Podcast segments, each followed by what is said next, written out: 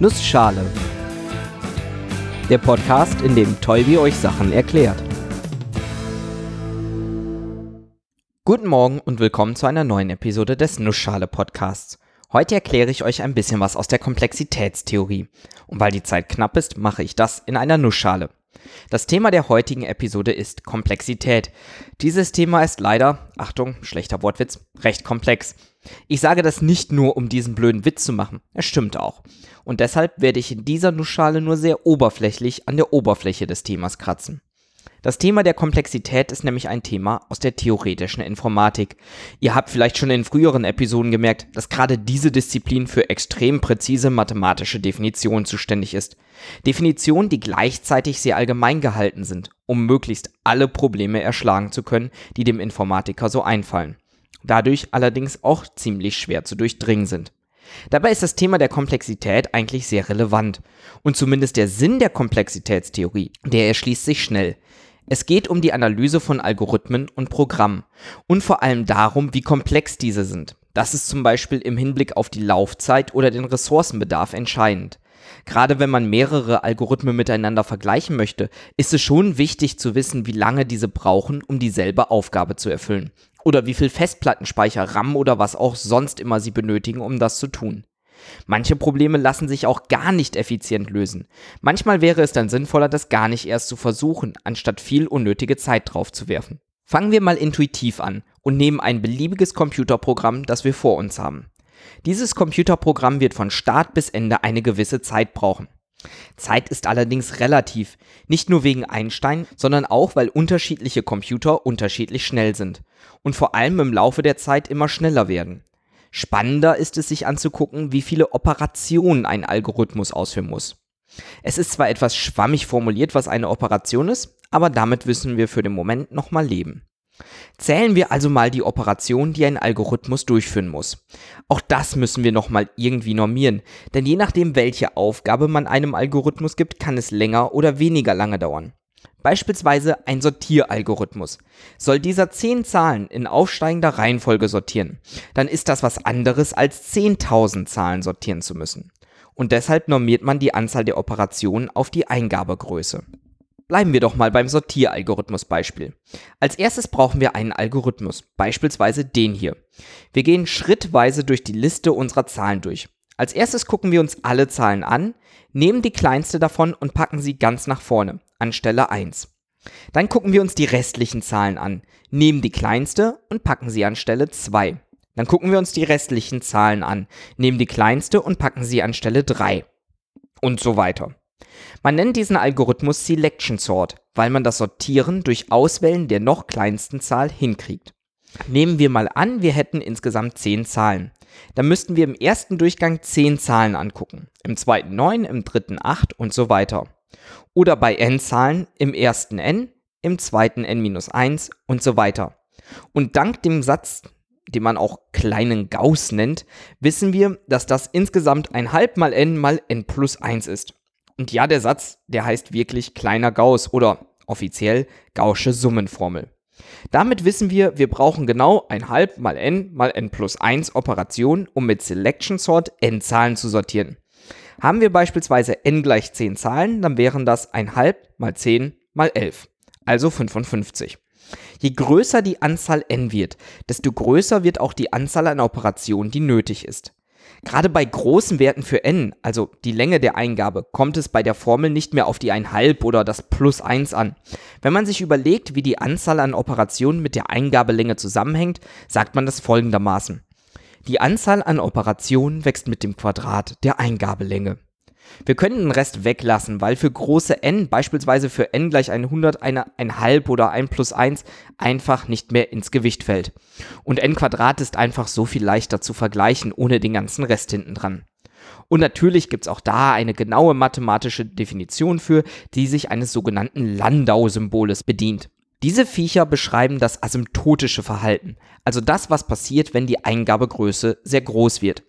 Für die Komplexanalyse nimmt man sich meistens das Landau-Symbol O heraus und sprechen tut man das wie folgt.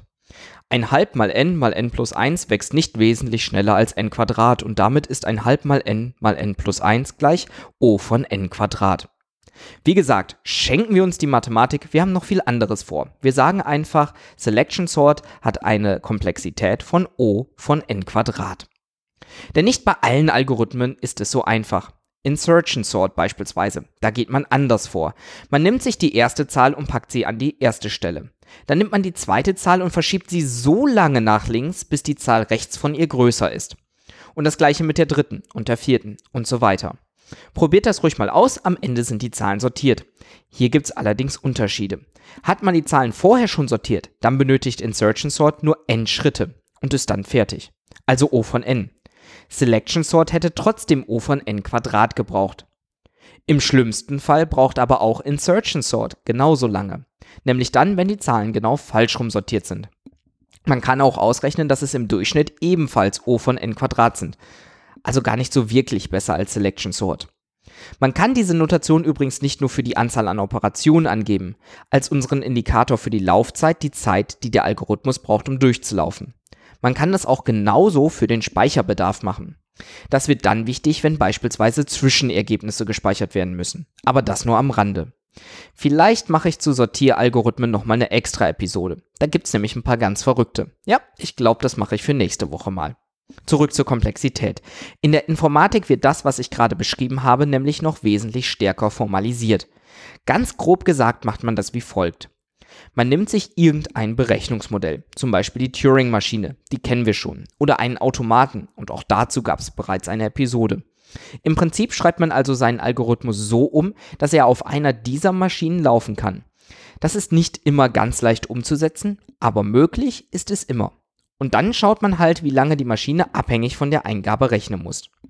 Und basierend darauf kann man dann eine sogenannte Komplexitätsklasse zuweisen. Eine der wichtigsten Klassen ist die Klasse der in polynomieller Zeit lösbaren Probleme. Polynomielle Zeit heißt, dass wir als Laufzeit O von irgendeinem Polygon haben. Irgendein Polygon, das heißt zum Beispiel n Quadrat oder n hoch 3. Unsere Sortierverfahren fallen also drunter. Es könnte auch n hoch 1000 sein, das wäre schon echt viel, aber das wäre immer noch okay und mit den immer besser und schneller werdenden Computern ist das theoretisch kein allzu großes Problem. Viel schlimmer wäre es, wenn es nicht polynomiell, sondern exponentiell wäre. Also irgendeine Zahl hoch n.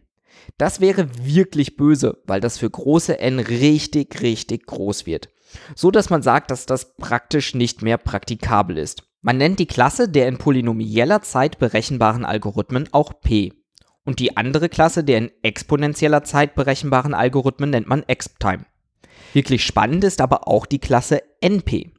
Diese Klasse beinhaltet Algorithmen, die in polynomieller Zeit lösbar sind, allerdings nicht auf einer normalen Turing-Maschine oder einem normalen Automaten, sondern auf einem nicht deterministischen. Also einer Maschine, die nicht nur mit 0 oder 1 wahr oder falsch rechnet, sondern auch mehrere Möglichkeiten auf einmal verfolgen kann. Algorithmen, die auf einer solchen Maschine in polynomieller Zeit berechnet werden können, gehören zu NP. Und eines der größten ungelösten Probleme der theoretischen Informatik ist die Frage, ob P einfach nur eine Unterklasse von NP ist oder ob beide Klassen sogar die gleichen sind. Und das ist ein super Beispiel, um zu zeigen, warum Komplexitätsanalyse wichtig ist. Wenn P ungleich NP, dann braucht man Probleme, die nur in NP liegen, gar nicht erst zu lösen versuchen, weil man sie nie in vernünftiger Zeit wird berechnen können. Falls doch P gleich NP gelten sollte, dann wäre die wichtige Frage, wie man einen Algorithmus aus NP in P umwandeln kann. Klingt trocken, ist aber wie gesagt eine der spannendsten Fragen unserer Zeit, auch wenn es recht komplex zu sein scheint. In einer Nussschale. In der Komplexitätstheorie versucht man zu beschreiben, wie lange ein Algorithmus braucht, um seine Berechnung durchzuführen. Das macht man nicht in Sekunden, sondern in Anzahl Operationen. Und meistens vereinfacht man das Ganze so, dass man nicht eine fixe Zahl hat, sondern eine Beschreibung, wie sich das für immer größer werdende Eingaben verhält. Und damit bis nächste Woche.